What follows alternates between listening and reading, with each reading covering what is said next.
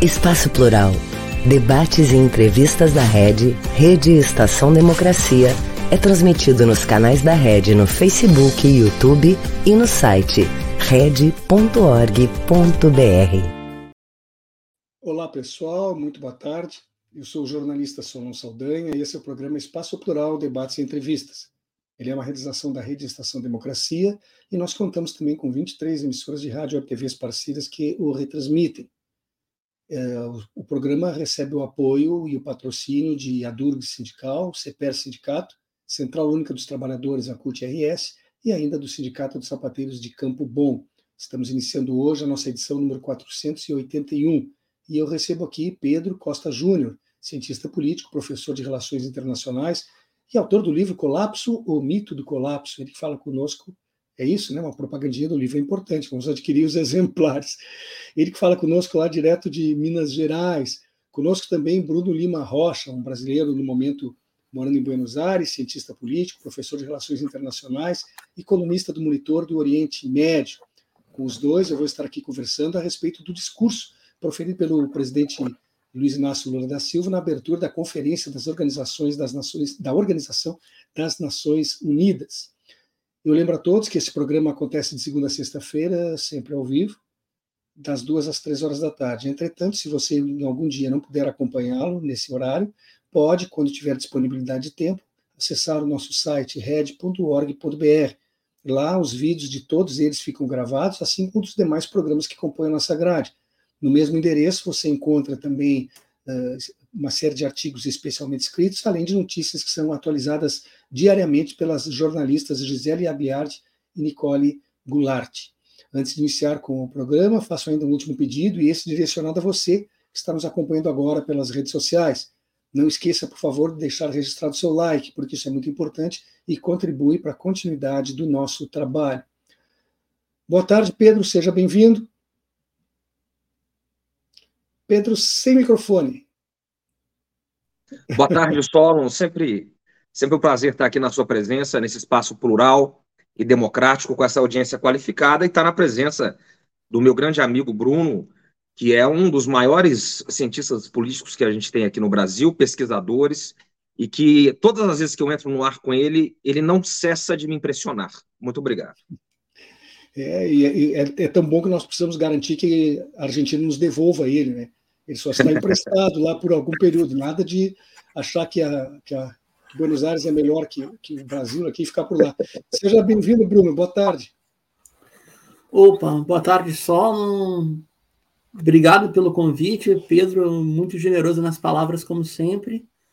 É, eu sou abstêmio, tá? Então a figura de linguagem ela vai ser um pouco chula, eu diria, ou como mate lavado, né? Mas eu vou, espero, não botar água no chope do programa, porque, como diz os amigos uruguaios, né, do dito ao feito tem um largo trecho. E tem caminhos para cumprir o, o que o presidente falou e tem um preço altíssimo para ser coberto também. Espero poder contribuir nesse sentido. De novo, agradeço a generosidade das palavras e do convite.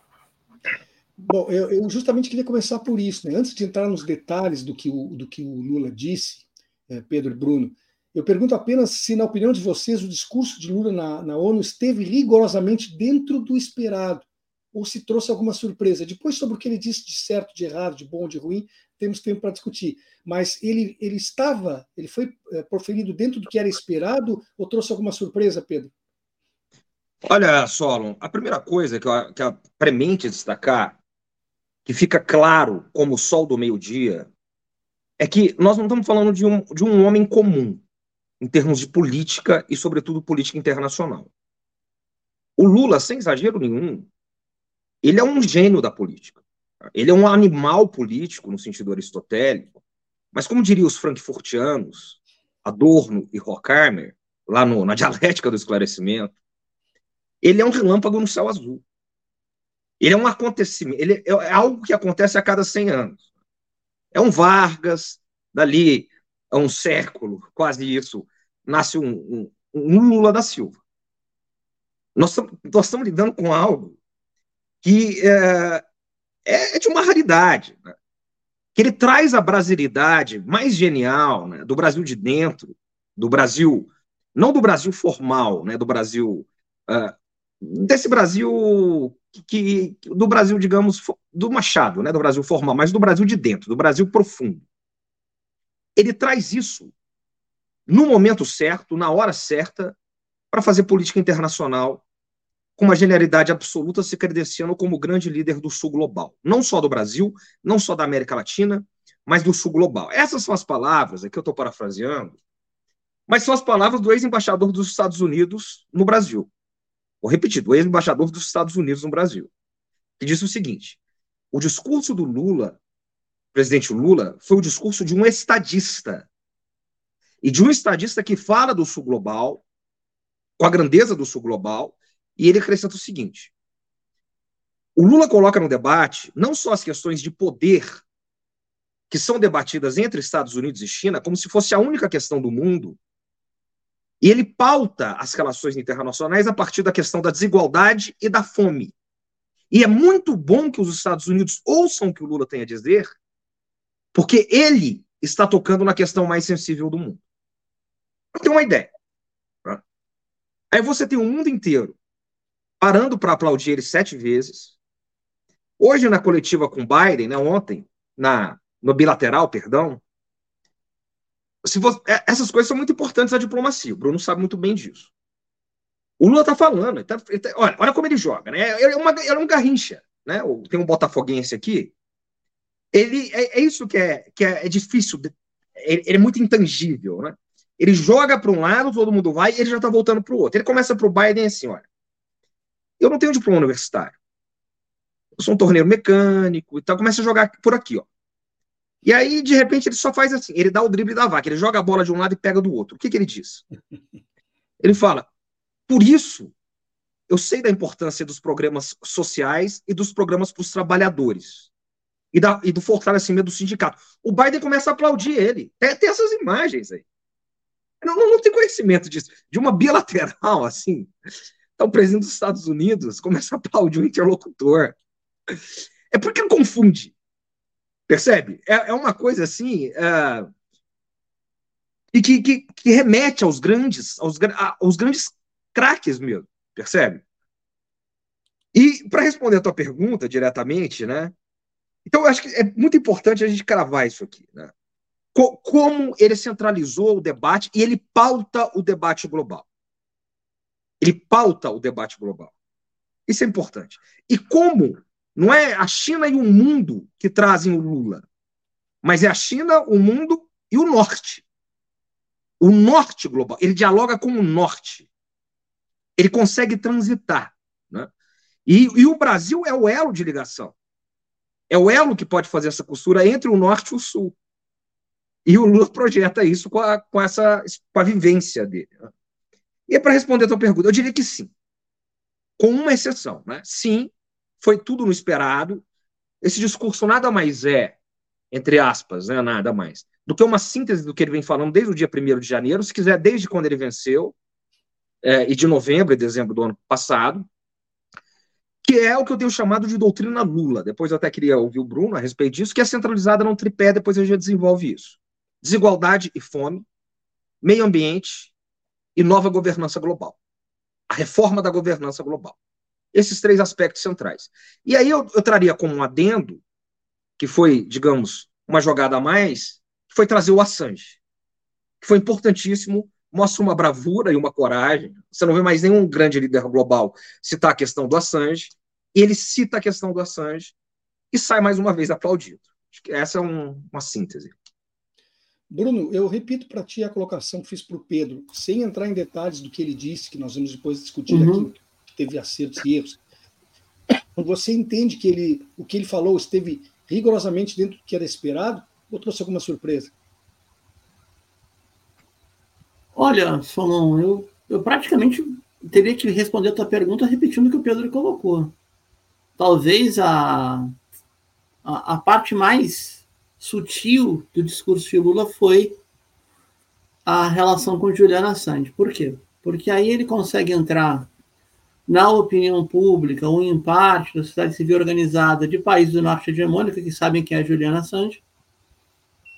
Ele entra em diálogo direto, por exemplo, com eleitores da social-democracia escandinava como um todo. ele entra em debate com uma parcela importante do eleitorado de centro e centro-esquerda europeu. Inclusive, ele entra numa questão que assim que é fundamental nos Estados Unidos, que seria é, o direito às liberdades fundamentais, tá? E ele também estabelece um diálogo. Isso é muito delicado que eu vou falar agora, né?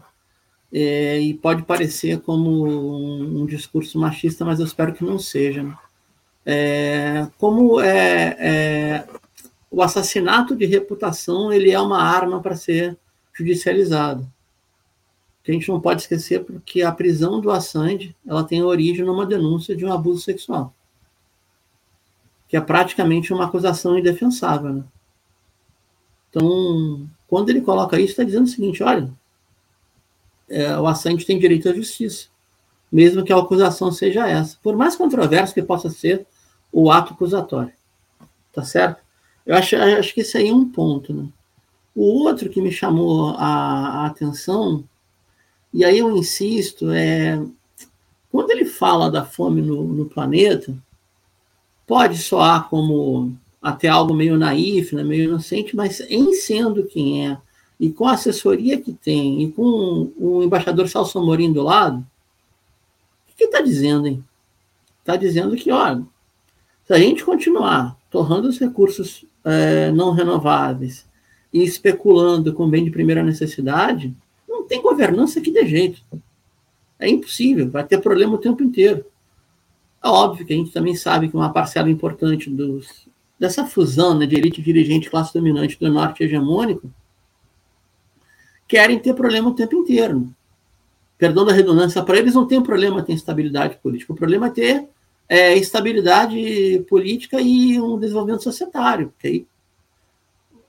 Países com potenciais enormes feito o Brasil podem rivalizar né, em uma escala maior. Então eu diria que foi, foi uma surpresa, no sentido de não o que ele falou, mas o conjunto da obra, e na condição terrível de comparação entre o que foi 2022 com Bolsonaro e o que agora com Lula, e ainda o discurso do, do ex-presidente Jair Bolsonaro quando estava no auge da pandemia, que foi foi por via de internet, foi por, por via cibernética, é algo que, sincero honestamente, né, é, é da água para o vinho, né, é, é um mergulho num fosso abissal para uma projeção enorme do país. E eu não quero atropelar o próximo tema, Solon, mas o, o nível da desenvoltura do presidente Lula ele está muito aquém das capacidades de defesa interna, tanto do Brasil como da América do Sul, como da América Latina. Então, é, também é algo que a gente precisa observar, sabe?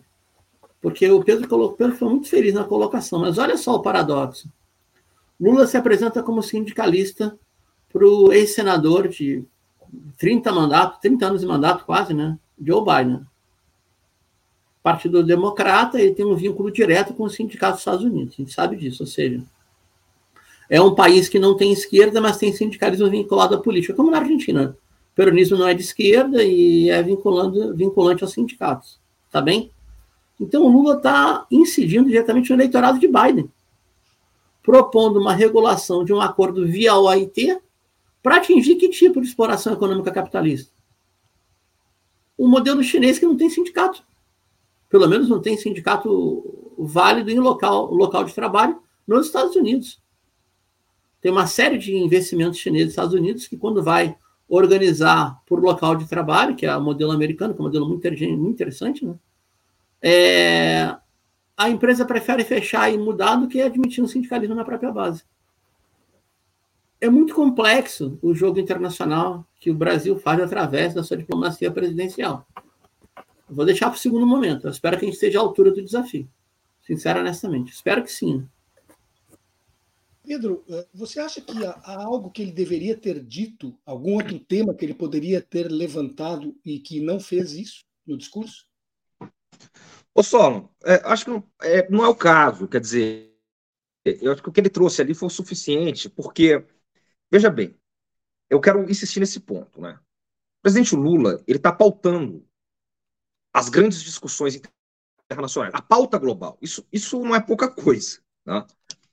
É, o que a gente tem que ter em mente, né, né nesse discurso dele, é que o mundo de 2023 não é o mundo de 2003.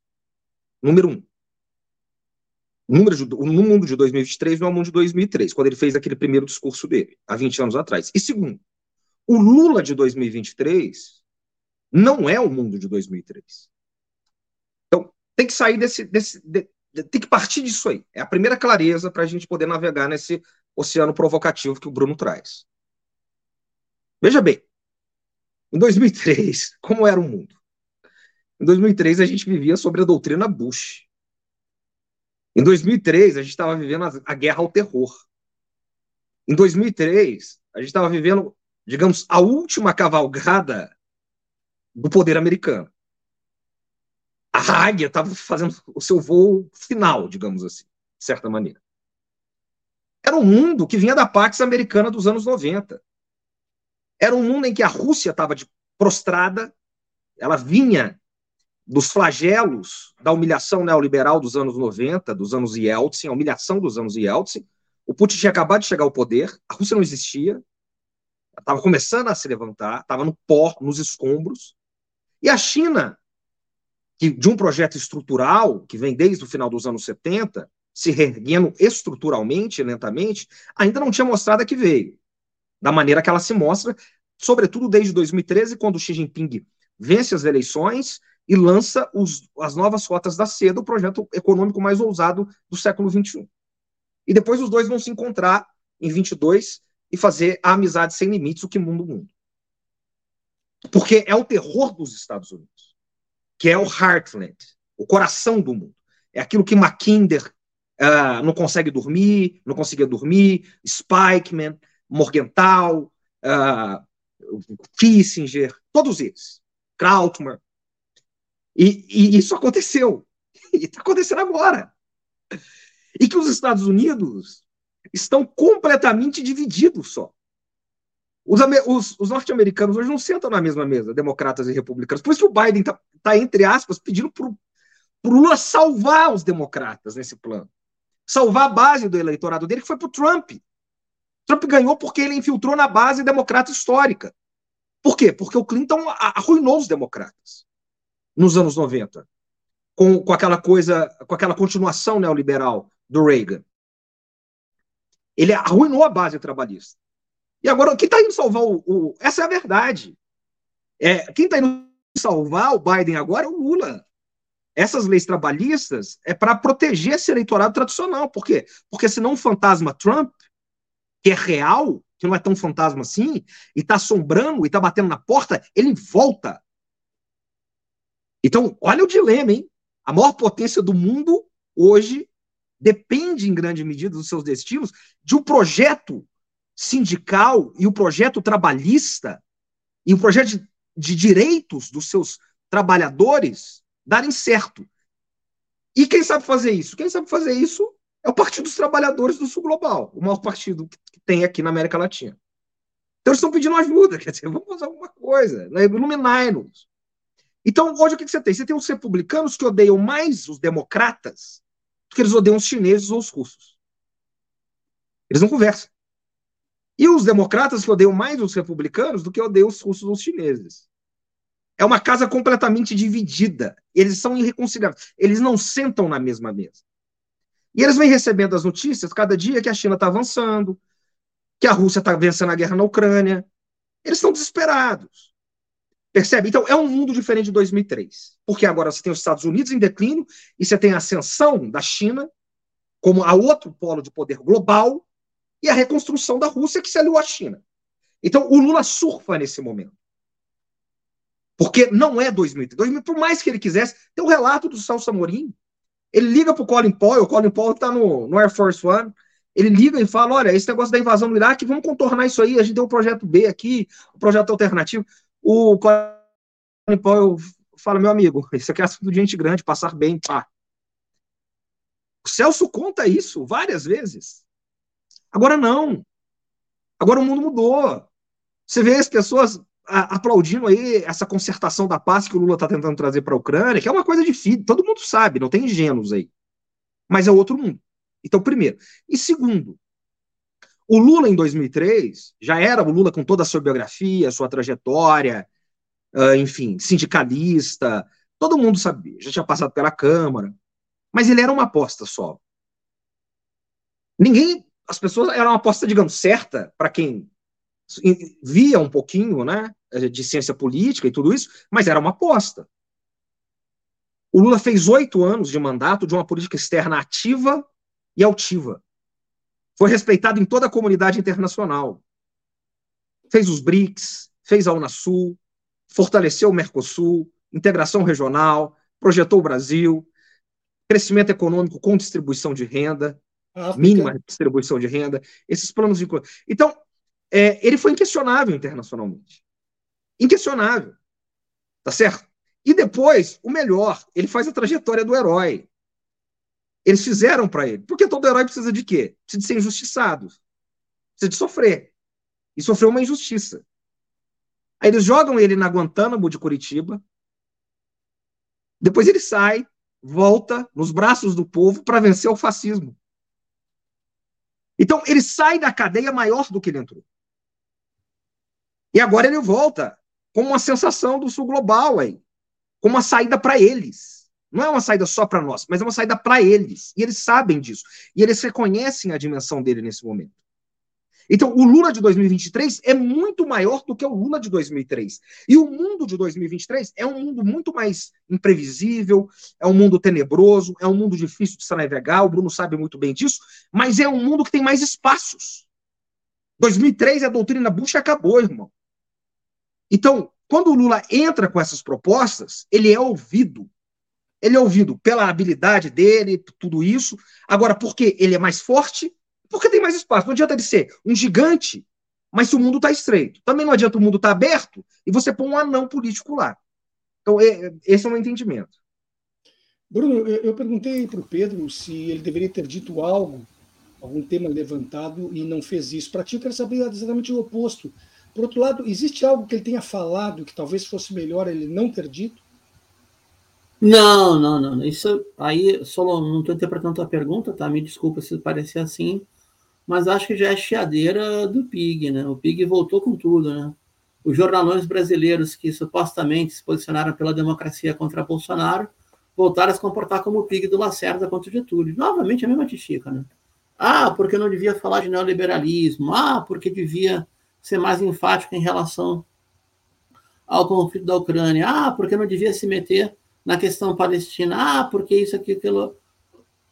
O, o discurso pelo menos na minha modestíssima análise, ele foi irretocável. Tá? Eu, Bruno, se pudesse pedir algo para o discurso, acrescentar, era uma frase. Por exemplo, quando o ex-presidente coloca é, a. Eu até estava vendo aqui agora, fechei, fechei de idiota, né? É, quando ele coloca sobre a desigualdade, e aí ele cita né, a, a, a concentração de renda, bem no comecinho, tá? Então, por exemplo, se ele traz para o debate, tá, Solon e Pedro, se ele traz para o debate elementos que ele vai colocar aqui, ó, é, o mundo está cada vez mais desigual, ponto. Os 10 maiores bilionários possuem mais riqueza que os 40% mais pobres da humanidade, ponto. Aí ele acaba com o mito liberal. O destino de cada criança que nasce nesse planeta parece traçado ainda no ventre de sua mãe a parte do mundo em que vivem seus pais a classe social a qual pertence sua família irão determinar se essa criança terá ou não oportunidades ao longo da vida. Ponto. Aí se eu pudesse pedir algo, era algo assim, ó. Logo, precisamos criar uma taxação internacional à evasão de riqueza e elisão fiscal que retira a capacidade de investimento dos estados e impede o ciclo virtuoso do crescimento capitalista. Ponto. É impossível propagar o sonho, aspas, do capitalismo se a classe social não implica nenhum tipo de mudança na pirâmide da sociedade. Vivemos uma sociedade de casta, numa economia capitalista financeira. Ponto. Mas aí, sou eu falando, e eu não sou Celso Amorim. Então, tipo, eu adoraria ver o tema do paraíso fiscal ou jurisdições especiais entrar no miolo do debate, porque isso permite o financiamento contra a pobreza, tributando a extrema riqueza tá? Mas para um discurso na Assembleia Geral da ONU, tá ótimo. Ele acabou com o mito capitalista. Ele acabou. Porque. É, tá, deixa eu aborrecer aqui um pouquinho. Não tem nenhum grau de provocação, não. É debate mesmo, tá? Eu discordo profundamente quando se afirma que a história do mundo é a história da luta de classe. Porque a categoria sociológica classe implica mobilidade social. Você me disser, a história do mundo é a luta por distribuição de recursos? Assina embaixo. Conflito distributivo? Assina embaixo distribuição de poder, liberdades fundamentais, assina embaixo. Agora, classe social foi o que o presidente falou, pô, não é onde tu nasce. Onde nasce e está predeterminado por origem, isso é casta. No nosso caso da América Latina, era a pirâmide colonial, por exemplo. Se vai para sociedades que são que têm a estrutura de casta na sua estrutura milenar, como o Hindustão, hoje Bharat, ex-Índia, é a mesma coisa a lei de castas foi derrubada já faz uns 30 anos, mais ou menos, e a mobilidade não chega, cara. Não chega. Até na, na maior parte dos casamentos ainda é combinado entre as famílias de acordo com a casta que pertence. E a lei é de classe, entendeu? Agora, não adianta ter o direito, quer dizer, até adianta, né? mas sem ter o, o substrato. O que é o substrato? As condições distribuição de renda de forma direta e indireta para gerar essa mobilidade social. O presidente foi muito direto nesse ponto muito direto. Se não tiver investimento público, garantia de direitos fundamentais, ciclo virtuoso de crescimento econômico e desenvolvimento, que não é a mesma coisa, através do Estado, do Estado Nacional Capitalista, não tem capitalismo. É classe vira casta. Não tem a minoria muito concentradora, um gerencialismo global, ou pelo menos ocidental global, e a massa que se vire. Isso aí foi perfeito, entendeu? Foi perfeito.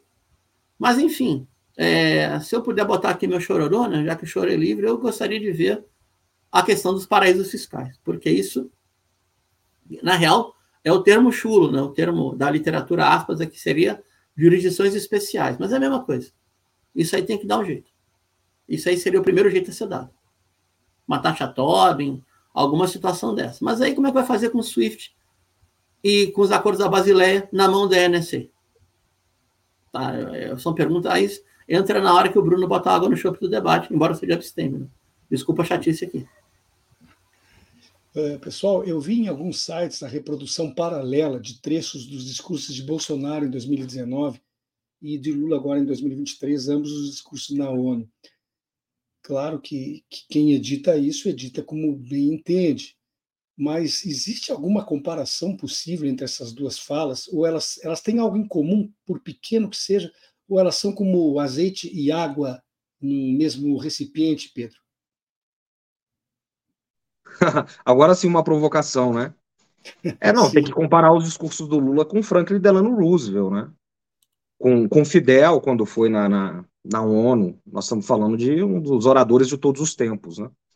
E, e é muito importante, o Solon, eu não sei, enfim, você me interrompe aí, é, esse tripé que, que foi armado, né, quer dizer, nessa, nesse Lula 3, me parece, que o Mauro Vieira, o chanceler, ele deu uma entrevista para uma, uma dessas revistas aí, que é o que ele chamou de doutrina Lula. Né? Ali tá, tá, tá meio, digamos, ainda precário e tal, mas ele lançou isso, né, que é uma alusão ao que se faz muito nos Estados Unidos, né, doutrina Obama, doutrina Bush, enfim.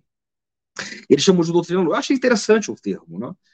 e tentamos sistematizar com alguns amigos e colegas né, o que, que poderia ser, o que, que, viria a ser a doutrina Lula. Para entender, a doutrina Lula ela é um tripé. Ela é um tripé que parte primeiro da desigualdade social e da fome. A luta pela desigualdade, né, contra a desigualdade e contra a fome no mundo, que na verdade é a bandeira do Lula desde 2003, na verdade é a bandeira bi bi da, da, bibliográfica dele. É, ele é a encarnação dessa bandeira. Ele é essa bandeira com pernas, digamos assim. Então, ele sistematiza isso, quer dizer, não há uma declaração dele internacional, em nenhuma das visitas que ele fez, e olha que ele fez bastante viagem já esse ano, nenhuma das viagens que ele fez, nenhuma das participações globais que ele fez das organizações e nos organismos multilaterais, que ele não fale de desigualdade de fome.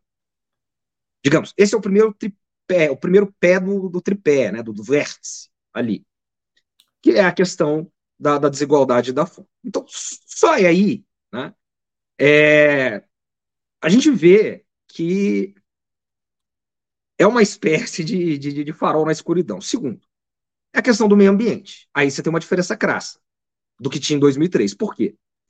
Porque a questão ambiental é uma agenda global. É uma agenda que é, é uma imposição global nesse momento, premente, e é uma imposição do norte, sobretudo. É uma imposição que vem dos Estados Unidos e que vem da Europa Ocidental. E o Lula e o Amorim, Celso Amorim, sabendo entender esse momento, eles pegam a questão ambiental por quê? Porque nessa questão, o Brasil é inexoravelmente um protagonista. Ele é um protagonista de saída. Não tem como discutir questão ambiental sem discutir a Amazônia. E a maior parte da Amazônia está no Brasil. Então, é, ele, é importante né, ele sistematizar aí, e não à toa, ele recupera a Marina e projeta a Sônia Guajajara para fazer as questões ambientais. As duas estavam lá na Assembleia Geral. As duas estavam lá participando de reuniões bilaterais. Porque são signos também. São significados, né? cada uma à sua maneira. São símbolos. Então, essa questão do, da, das questões climáticas e ambientais são fundamentais. Também é, é um outro vértice aí que não escapa desse tripé. E a terceira, que é mais ousada, e mais de longo prazo, e mais demorada, mas cujo embrião já está no Lula 1 e Lula 2, né, também, é, e que fica muito clara agora nesse momento, também pelas condições de mudança do sistema internacional, agora em 23, é a questão da reforma da governança global. E que, curiosamente, é, tem sido muito aceito nos países do, de manutenção do status quo, ou no norte global, que passa na, no, na reforma dos grandes organismos internacionais, principalmente a ONU, e principalmente numa cadeira no Conselho de Segurança das Nações Unidas, no Conselho de Segurança Permanente das Nações Unidas. Então, eu vou exemplificar isso aqui, fecho. Por exemplo, eu vi uma entrevista do Bustani essa semana, e ele disse o seguinte: qual é a importância desse discurso do, do, do, presidente Lula na ONU? A importância é o seguinte: o que, que o Lula quer é conversar com todo mundo antes do mundo acabar e ter que conversar com todo mundo de novo. Antes do mundo acabar é o quê? Antes de ter uma terceira guerra mundial. Porque geralmente os grandes líderes globais eles se reúnem depois de uma grande guerra. E aí eles têm que reorganizar o mundo. Então, o que o Lula quer é sentar todo mundo na mesma mesa e reorganizar antes para o mundo não ter que acabar.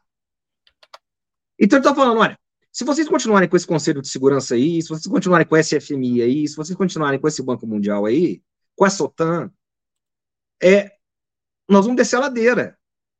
A economia global está sofrendo, o neoliberalismo deu errado, as pessoas estão passando fome, a desigualdade está afligindo, isso aí não responde às demandas humanas do dia a dia.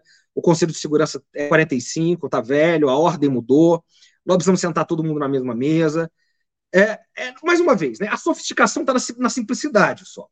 Quando o Lula falou lá atrás, ah, vamos tomar uma cervejinha lá com Putin, com os Zelensky, que a gente resolve a guerra, é, aí ele foi amplamente criticado. E, e o Bustani estava dizendo exatamente isso, só que numa linguagem é, rebuscada e tecnocrática. No fundo, precisa sentar todo mundo que importa, né? E decidir, olha, nós temos que fazer a reforma agora, e essa reforma tem que ser profunda e estrutural, porque senão nós vamos para o abismo. E quem está falando disso nesse momento e com muita propriedade é o Lula, e curiosamente, ele está sendo ele está conseguindo ser ouvido por todas as partes. Agora, vem o argumento aí muito forte trazido pelo Bro. Entre o, o ser ouvido né, e o fazer e o realizar, aí a discussão é outra. Mas enquanto você está sendo ouvido e está dialogando por ali, de certa maneira já está fazendo também. Bom, nós temos um intervalinho breve agora, um minutinho já estaremos de volta. Eu quero só citar aqui que duas pessoas que estão nos acompanhando chegaram a propor aqui que se discutisse a questão dos, dessa informação que surgiu hoje de que o Mauro Cid teria, é, isso é extraoficial, né? que o Mauro Cid, na sua delação premiada, teria confirmado que Bolsonaro sentou com os chefes das Forças Armadas para discutir o golpe. Então, nós temos aqui dois pedidos para que esse assunto fosse tratado. Eu quero dizer para vocês o seguinte: primeiro, que deveríamos ter um programa sobre esse tema em Com breve. Certeza. É, e, segundo, só mesmo que se sobrar aí algum minutinho no final, que eu não sei se vai acontecer, a gente pode tocar no assunto hoje, mas seria uma, seria uma coisa muito superficial. Isso aí é, um, é algo que merece ser aprofundado num programa especial, porque é uhum. é algo extremamente sério e, como eu disse, por enquanto ainda é uh, extraoficial. De qualquer forma, eu, eu, gosto muito de saber que os nossos, uh, as pessoas que estão nos acompanhando estão não só atentas ao tema do dia, mas até propondo outras coisas gravíssimas aqui que precisam e merecem ser discutidas. Dentro de um minuto estaremos de volta. Um país sem serviço público, sem concurso público, dependendo de nomeações políticas. Já imaginou? É o que pode acontecer com a aprovação da reforma administrativa. A Durga Sindical, em defesa dos professores e da educação pública e de qualidade. Esse governo é cruel. Olha o que, que fizeram comigo. Eu ganhava muito mais em 2014 do que recebo hoje em dia. É assustador. Eles querem acabar com a gente. Tu viu o IP? Estamos pagando a conta mais uma vez. E isso é consequência de nove anos sem reajuste nos salários. Só tem um jeito: o povo entender o valor da educação e irmos à luta pelo reajuste dos nossos salários. CPERS, reajuste já! Voltamos com o programa Espaço Plural Debates e Entrevistas. Ele é uma realização da Rede Estação Democracia. Nós contamos com uma série de emissoras de rádio e TVs parceiras que o retransmitem.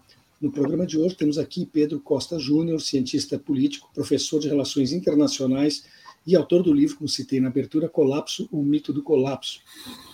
Bruno Lima Rocha, cientista político, professor de Relações Internacionais e colunista do Monitor do Oriente Médio. Com ambos estamos aqui conversando sobre o discurso proferido pelo presidente Lula na abertura da Conferência da Organização das Nações Unidas.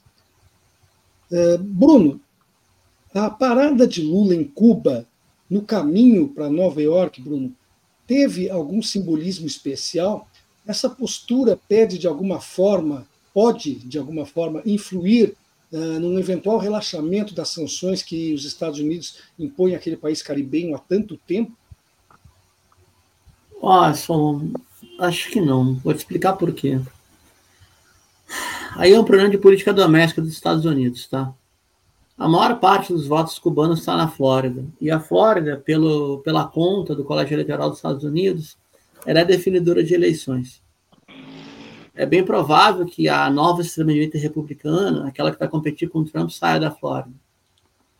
E como tem uma elite cubana maiameira, como a gente chama em termo pejorativo, né? Gulsana Marielita, como aquele filme Scarface. O Marielita é o Scarface, tá? Mas Gulsano é como é chamado quem saiu é, de alguma forma corrido de Cuba porque tinha algum vínculo com o governo Batista, etc. É definidora, porque a, eu não sou especialista em sistemas eleitorais, mas quem sabe é que o sistema eleitoral dos Estados Unidos é caótico. Então, os distritos têm o poder de definir suas próprias regras.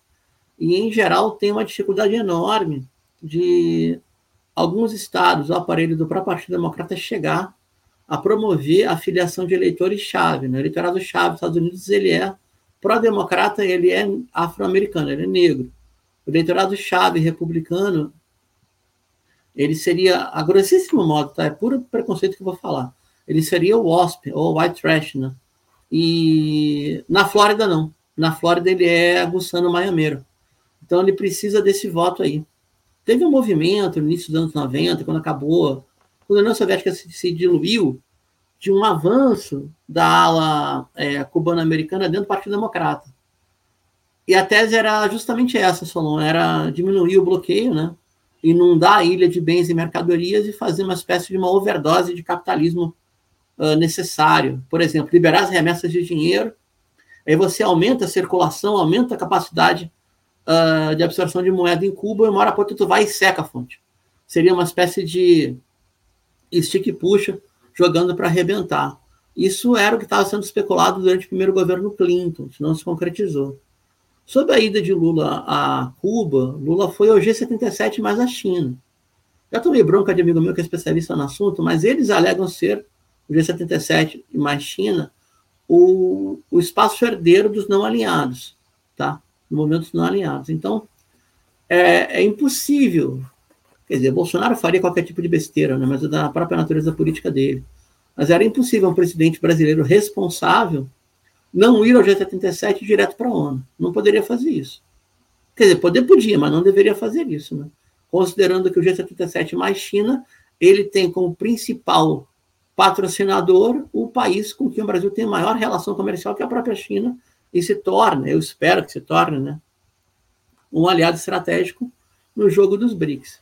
Então, eu veria nesse sentido. E, como falou aqui alguém que nos acompanhou, que pô, é, reiterou o lugar comum que eu repeti agora há pouco, é pura choradeira do PIG. Ah, vai a Cuba. Uh, Cuba sofre bloqueio e sanção desde 1 de janeiro de 59, praticamente. Em 62 foi escalada, né? depois não baixa mais. Então, é, a melhor saída hoje para Cuba, de novo, né, é ter um sistema de fluxo financeiro que não passe pelo SWIFT. É o único grande jeito para Cuba, para qualquer país sancionado. Né? Mas a gente está a gente está longe do eixo asiático-euroasiático e está perto demais do Ocidente. Então, os bloqueios econômicos eles, eles vão nos extinguir diretamente. Vai ser muito difícil a gente fechar um volume de comércio marítimo, comércio de longa distância, não passando pelo SWIFT, a não ser que tenha mecanismos intra-BRICS para isso. E aí vai ter que ter um mecanismo intra-BRICS, vai gerar um fundo de um banco, para gerar empréstimo para países aliados dos BRICS que não são BRICS, como o caso de Cuba. Está longe ainda para chegar nesse ponto, né? Aí Cuba tem que apostar nas relações bilaterais, por enquanto.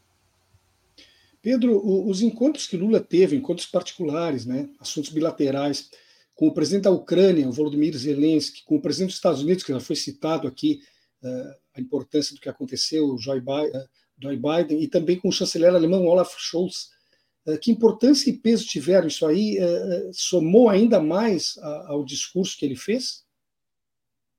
Com certeza, Solon, com certeza. É interessante também ver, para entrar nesse tema diretamente, né, é pegando o gancho no que o Bruno disse, é, como o PIG aqui no Brasil, o, a Casa Grande, né, como diria Mino Carta, é, se rendeu ao presidente Lula essa, essa semana. Ele, ele conseguiu esse feito, né? Quer dizer, fazer o Biden aplaudir ele durante uma bilateral não é uma coisa assim, é, mas fazer o pessoal da, do PIG se render unanimemente a ele, e isso é um feito, hein? Fique registrado, né? É claro, né, o, o, bom, o, o chefe deles aplaudiu, né? Mas a, mostra a envergadura do que foi essa semana eu, eu hum, vendo alguns comentários, né, dizendo que essa reunião com o Zelensky, né, que sempre usa aquela, aquela roupinha dos comandos em ação, né, é, que foi, foi tido aí como o Churchill do século XXI, é, pelos PIGs aí globais, ele o, dizendo o seguinte, ah, o Lula tem que tomar cuidado, pode ser uma armadilha, né? De fato, né? Sempre tem essas, esses perigos, né? Mas o Zelensky, o Zelensky nem tinha nascido ainda, o Lula já negociava com os, os patrões, né? É, um, o sujeito foi treinado para isso, né? É, eu, o Zelensky é que deveria tomar cuidado, percebe? Assim, e, e você vê depois, né? Ele com com Biden, né? Como, como saiu, que ali teve é, filmagens e tudo, né? E o Olaf Scholz é um companheiro, né? Ele não atua como um companheiro, mas ele é um companheiro. Né? Ele não, não atua em prol dos companheiros, mas ele, ele é. Então o Lula estava em casa ali. Agora é importante por quê? Porque legitima. O jogo das relações internacionais é esse. E aí eu, mais uma vez, quero insistir nesse ponto. Né? É, nesse papel que o Lula faz de mediador global, que é um papel, por exemplo, né, que cada um tem o seu papel, importantíssimo. Que o Chaves ou, ou o, enfim, o Maduro, o mesmo o Morales, né, um grande estadista, não conseguiam fazer, o Correia, né, não, não, não tem essa capacidade, que vai desde o tamanho do Brasil, já né, a grandeza do Brasil no mundo, o Brasil não cabe no quintal de ninguém, e é sempre bom lembrar disso, mas uh, o Lula consegue fazer isso ele consegue não isolar o Brasil no mundo, fazendo uma política externa minimamente ativa, altiva e minimamente soberana. Claro, com todas as mazelas que nós temos aqui. Nós não temos exército, nós não temos uh, nenhum tipo de defesa de comunicação. Na, na verdade, a gente não, não tem defesa nenhuma. Tá? Mas ele consegue fazer esse jogo. Ele consegue fazer esse jogo e consegue uh, ter essa legitimidade que vem de Washington, que vem do atlanticismo, que vem dos aliados europeus, né? e que fala diretamente com a Eurásia, que fala com a Rússia, que fala com Putin, que fala com, a, com Xi, que fala com Pequim, e que fala pela África, que fala pela América Latina. No discurso dele, ele citou a África. Falou da dívida, né, dos saques do FMI, é, como os saques da Europa, da União Europeia, foram infinitamente maiores que o da África, de 40 para 160. Então, ele, ele toca nos assuntos sensíveis. Ele faz isso realmente levando uma demanda, uma bandeira. Agora, então, mais uma vez, esse jogo não é simples de fazer só, porque o jogo da política internacional, o Bruno sabe bem disso, é um jogo muito pesado. É um jogo muito forte, é muito draconiano, é muito cruel. E achar essa brecha que ele se equilibra, né, esse equilibrista global que ele é, que é forjado na vivência dele, na biografia dele. Ele conseguiu fazer esse jogo, né, nesse momento, em que a pauta é a disputa do poder global entre Rússia, desculpa, entre China e Estados Unidos, e a Rússia depois, mas é poder China e poder Estados Unidos, poder Estados Unidos e poder China, ele traz o sul global para a discussão e traz as questões da desigualdade global. Isso é, é uma coisa para ser estudada com cuidado mesmo e para ser enaltecida, entende? Agora, para fazer isso com, com afinco, com acuidade, com legitimidade, é, ele precisa dessa legitimação do Norte. Ele precisa de passar pelos shows, ele precisa de passar pelo Biden, ele precisa do reconhecimento da van der Leyen, que, que a, também uh, disse há pouco tempo atrás: o Brasil voltou, depois dele fazer toda a crítica que ele fez à União Europeia. Então, é, é ali que mora é, a jogada certa, né?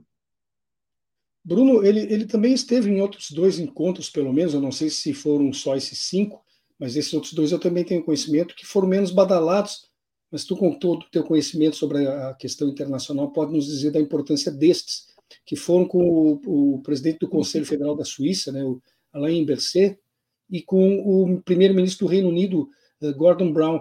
Foram dois encontros que também talvez não, não, não tenham a relevância para a mídia do que foi conversar com o Joe Biden, ou a questão do, da guerra da Ucrânia lá com o Zelensky, mas esses dois encontros também tiveram peso político importante, eh, Bruno?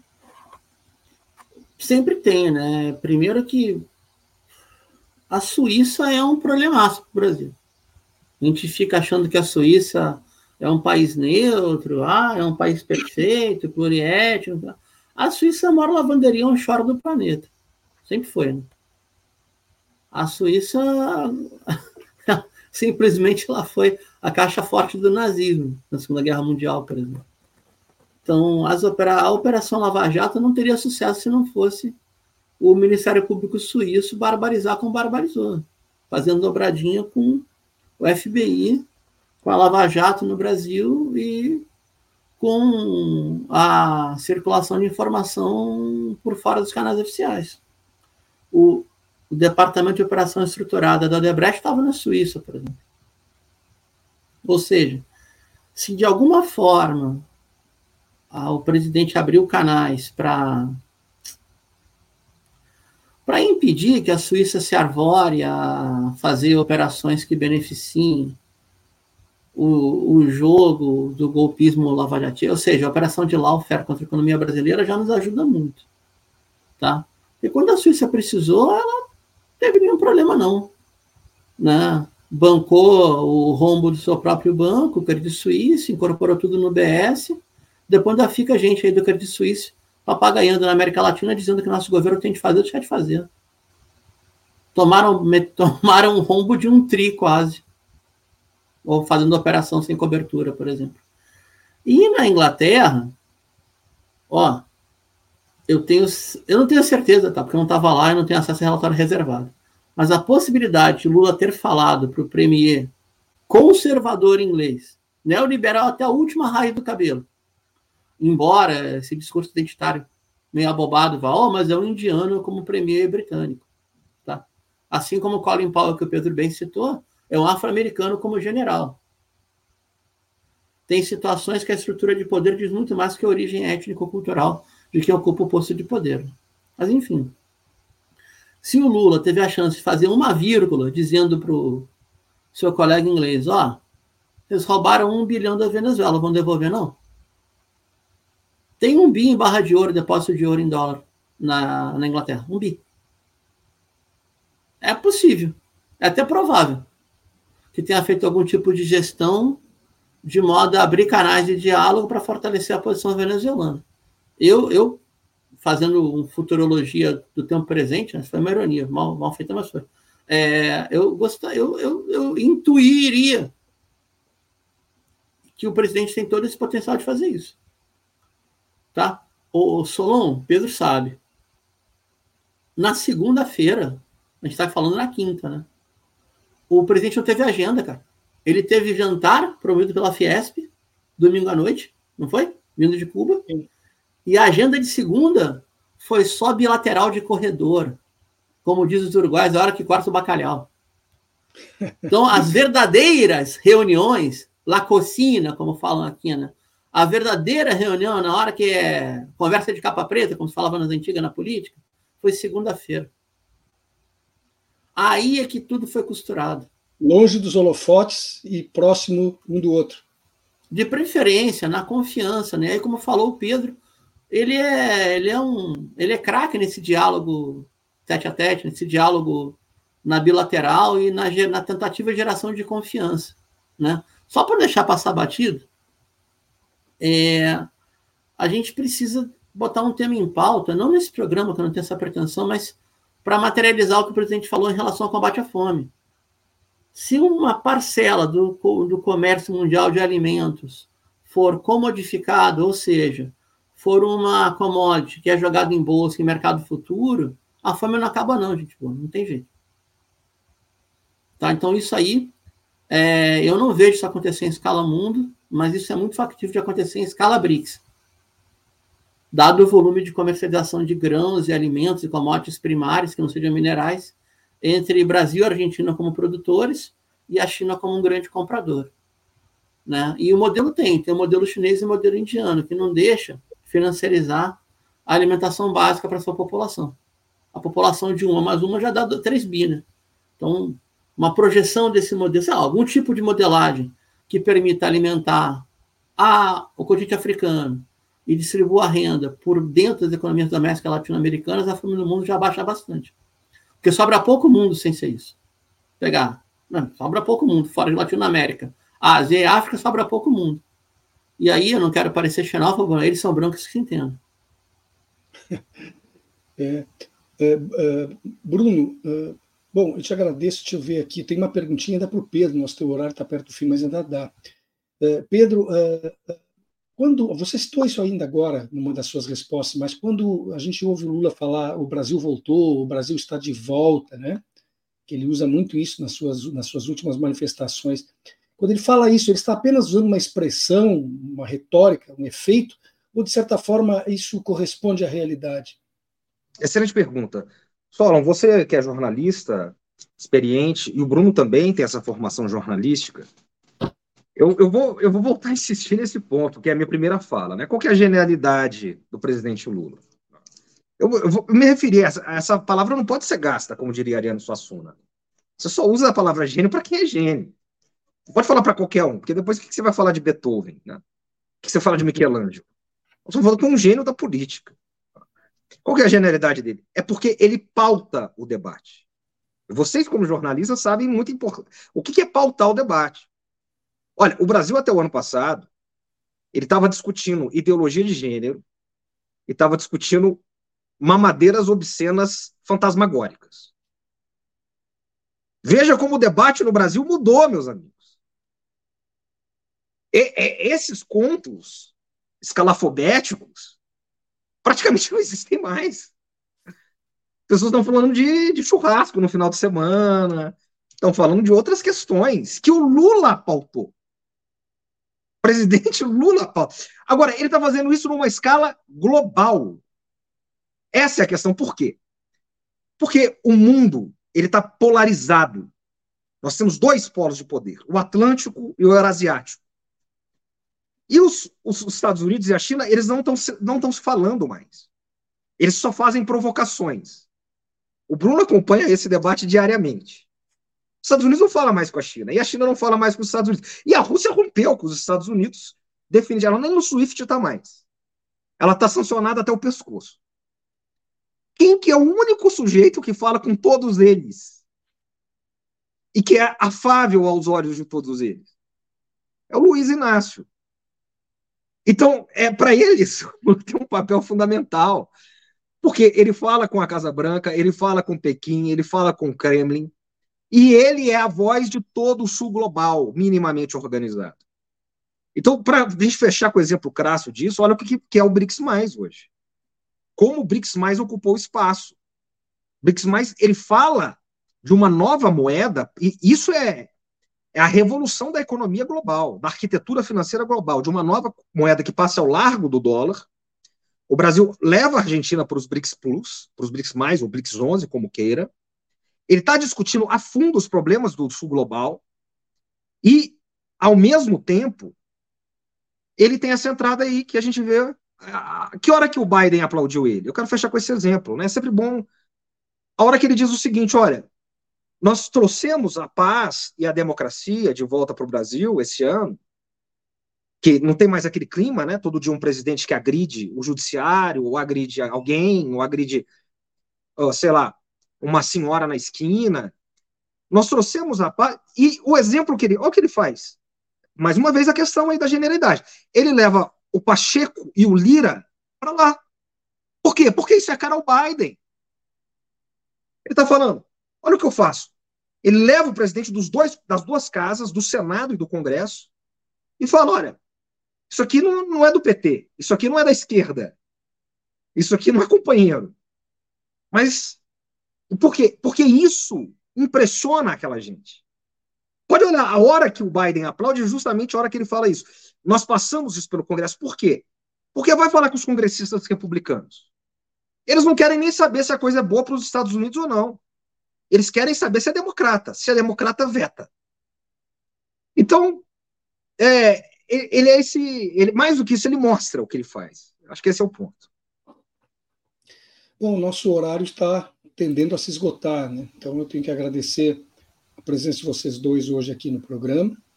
Está chegando ao final, eu até acho que não disse no, na abertura, mas esse aqui é o nosso programa número 481. Já temos um pouquinho de história aqui nas tardes de segunda a sexta-feira.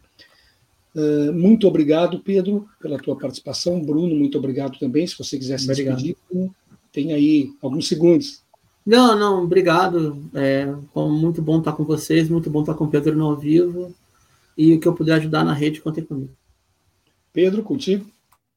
Ah, muito obrigado. Vou fazer um convite só então, só. Eu estou nas segundas-feiras ali, na primeira segunda-feira do mês, junto com o Bruno, no Observatório de Geopolítica do GGN, na TV GGN segunda-feira, às sete da noite, ao vivo. Então, fica o convite aí para a gente somar forças. É, primeira segunda-feira de cada mês, 19 horas. Exatamente, às 19 horas. Isso vai, vai direto para a minha agenda também aqui, sem a menor sombra de dúvida. Não posso perder uh, algo tão competente no sentido de me ensinar coisas. Como eu disse, o programa está encerrado em função do tempo. Muito obrigado, Pedro Costa Júnior, cientista político, professor de Relações Internacionais, autor do livro Colapso ou Mito do Colapso, que eu recomendo, ainda está disponível aí nas livrarias. Bruno Lima Rocha, nosso amigo aí, cientista político, uh, professor de Relações Internacionais, colunista do Monitor do Oriente Médio, que está numa temporada aí na Argentina, até pelo menos o final das eleições, pelo que eu entendi. Estivemos conversando com ambos aqui sobre o discurso do presidente Lula na abertura da conferência da Organização das Nações Unidas aí dias atrás. Lembro mais uma vez que esse programa recebe o apoio dos seguintes patrocinadores: a Durg Sindical, CEPER Sindicato, Central Única dos Trabalhadores, a CUT-RS, e ainda do Sindicato dos Sapateiros de Campo Bom. Antes de encerrar, eu quero convidar a quem está nos acompanhando agora para que adquira o hábito de regularmente uh, visitar, conheça e visite bastante que só nos ajuda, o, red.org, o site red.org.br. Isso é relevante para a continuidade do nosso trabalho, como eu disse antes. Agradeço aos colegas jornalistas Bapton Leão, que esteve na técnica, e Graça Vasques, que lidera a produção. Concluo com o meu muito obrigado, especialmente dirigido a você que está nos acompanhando e nos prestigiando com sua audiência. Reitero o convite que estejam de volta aqui amanhã, às duas horas da tarde, que eu com certeza vou estar esperando. Excelente quinta-feira a todos e um forte abraço. Espaço Plural é exibido pelas redes sociais dos seguintes parceiros: CUT RS, Rede Soberania, Rádio Com Pelotas, O Coletivo, Rádio Ferrabras FM de Sapiranga, Coalizão do Movimento contra a Discriminação Social, Coletivo Pão com Ovo, Jornal Brasil Popular e TV Caxias em sua página no Facebook e pelo canal 14 da NET Claro, Jornal Já Porto Alegre, Portal Litoral Norte RS e Terra Livre Rádio Web de Ulha Negra, Passo de Torres TV, para Desporto TV e Paideia TV em seus canais no YouTube.